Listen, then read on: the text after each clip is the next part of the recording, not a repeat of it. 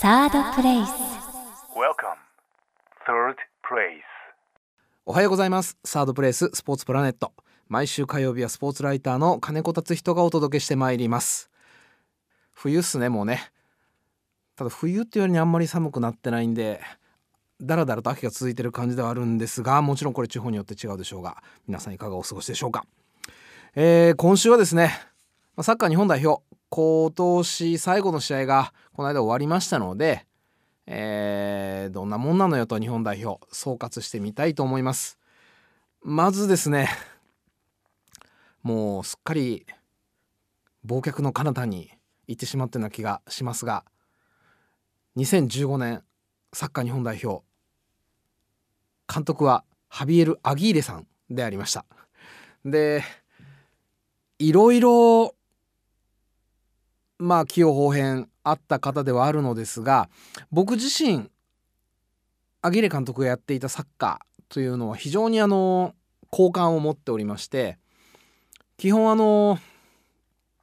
ザッケローニさんがやっていたスタイルに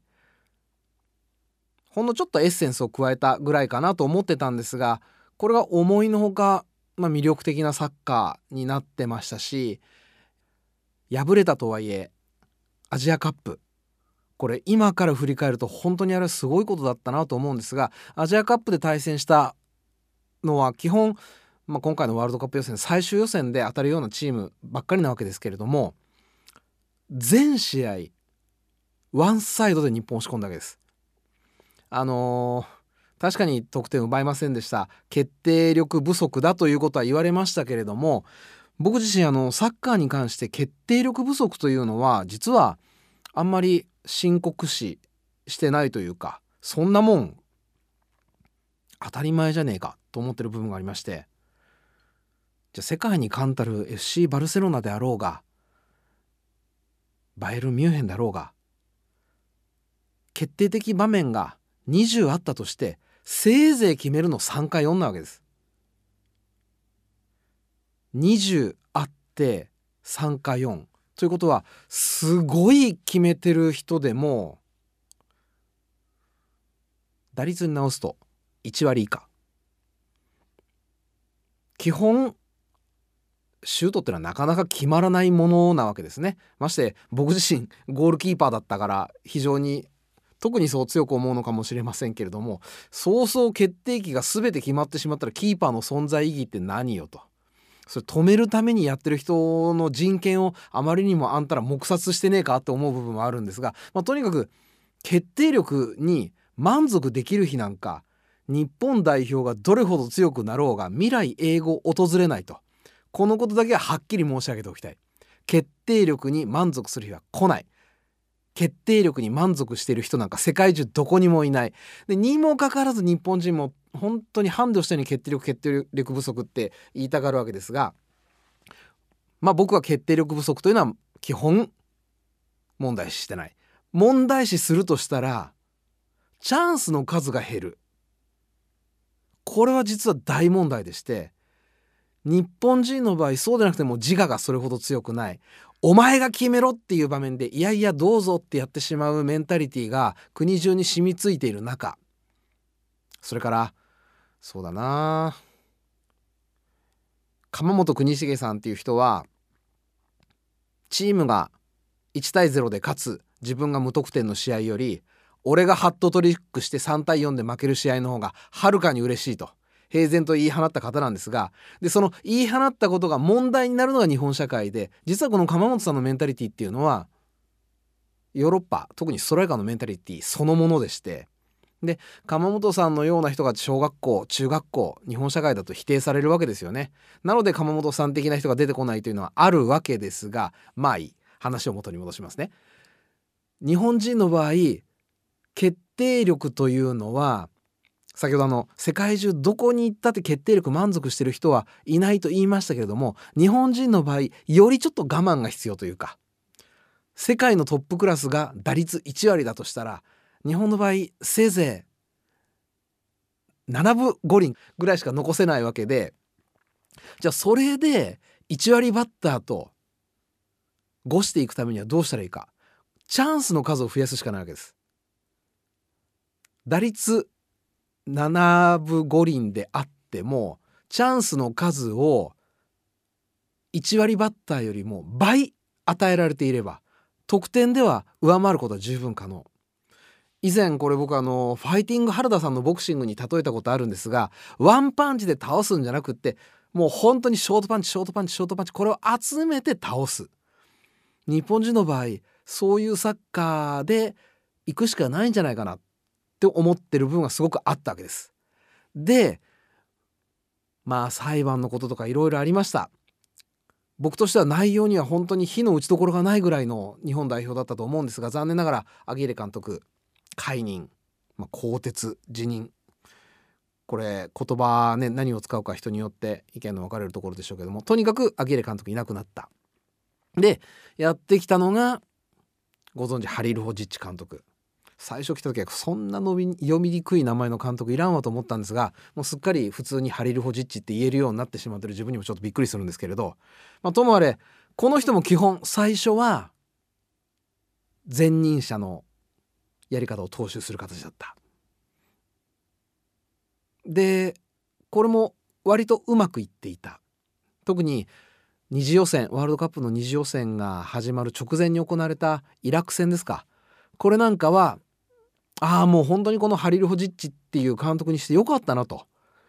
アギーレ監督のいいところにさらにこう縦への速さであったり新しいエッセンスが付け加わってこれいよいよ日本代表強くなり始めたなと思ったわけですがその次の試合で大つまずきをしてしまった覚えてらっしゃる方もいらっしゃるでしょうけれどもホームでまあ、超格下と言ってもいいシンガポール相手にまさかの0-0ドロー。でサッカーの場合基本点の入りにくいスポーツですからバスケットボールなんかに比べると番狂わせは本当に起こりやすい。ラグビーなんかに比べても本当に番狂わせは起こりやすいジャイアントキリングが起こりやすい競技であることは分かってるんですが日本人の場合まだそれが今一つこう分かってないというか真っ正直にショックを受けてしまったその0-0に。まあまあサッカーこんなことあるわもう忘れようとメディアもファンもそれから驚いたことに監督もそれができなかった。もうあれは本当に石につまずいただけの結果だったと僕は思うんですが監督が日本というものに対する期待値信頼値っていうのをあの一戦で大幅に下げてしまった。それまでは世界で驚世界を驚かせる日本にするためにどうしたらいいかっていうようなことを非常に熱く語っていた印象あるんですがあの試合を境にものすごくそれがトーンダウンしたというか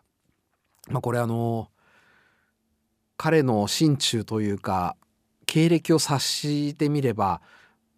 まあなんとなくわかる気もするんですが彼にとってアジアそれから日本というのは全く未知のエリアだったわけですね。ですから彼が知ってる日本っていうのはワールドカップで見た日本だけだった。でアジアの他の国なんていうのはもちろん見たことないですからどんなもんだか見当つかないただ圧倒的強さで日本が勝ち進んできてるんだからそうそう大したことはないだろうと思って迎えたワールドカップ最初の試合で事故起きてしまったそうすると彼にとっては事故を起こしたシンガポールと日本の力の関係というのがまずこれからの日本を考える上でのベーシックなラインになってしまった。で100何位のシンガポールにホームで勝てないチームとなるとこれはまあ確かにそうそう夢も語っちゃいられない。もう現実路線に切り替えなければいけない。ということでそこから突然サッカーの質が急速に落ちたというよりも安全第一。それまでは本当にこれザッケローニ監督それからアギーレ監督になってさらに進化してでそこにちょっと味付けしてたハリル・ホジッチ序盤本当にうまくいってた。ダイレクトでボールがパンパンパンパンと動く。でそのボールの速い動きに相手がついていけずマークがずれていってチャンスの数が増えてくる。なので点はそうそう取れなかったアジアカップにしてもシュートであったりチャンスの数っていうのはものすごいたくさんあったわけです。そんなことのできてた日本がシンガポールと引き分けてからはこれ本当にびっくりするほどチャンスの数が減ってしまった。でチャンスの数が減るとこれどうなってくるかというとそうでなくても決定力の高くないストライカーたちによりプレッシャーがかかるようになってくる。でプレッシャーがかかった日本のストライカーはどうなるか大概結果出ないわけですね。データというかですね新聞にあのここまでのグループワールドカップ二次予選のテーブルといいますか順位表出てるんですが本当に正直呆れる数字がありまして日本カンボジアと2試合戦いました。2試合で何点取ったか5点なんです。じゃあ2位につけてるシリア。これ日本アウェーで3-0で勝ちました。それぐらい日本よりは正直相当力の落ちる相手です。そのシリアがカンボジアとまだ1試合しかやってないんですが1試合でもう6点取ってるわけです。つまりシリアが6点取れる相手から日本は2試合で5点しか取れてない。これいかに日本の攻撃陣が今はっきり言います。腐り果ててるか。ということの証明と言ってもいいと思うんですね。